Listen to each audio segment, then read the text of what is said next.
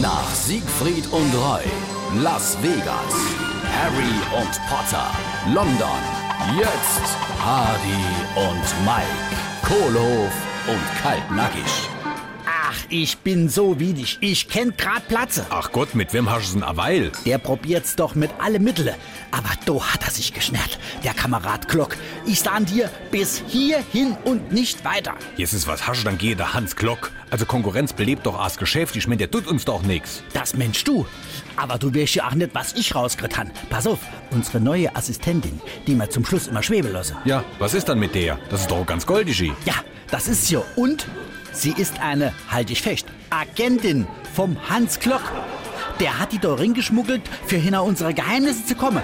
Und jetzt kommst du. Ich bleibe doch ganz entspannt. Wie bitte? Ah, Da darf man sich nicht aufregen, da muss man geschickt reagieren. Mir schlagen denen mit seiner eigenen Waffe, die wird ab morgen zersät. Und dann? Ei, dann ist er eine Doppelagentin.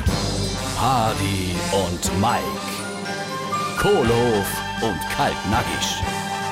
Gibt's auch als SR3 Podcast.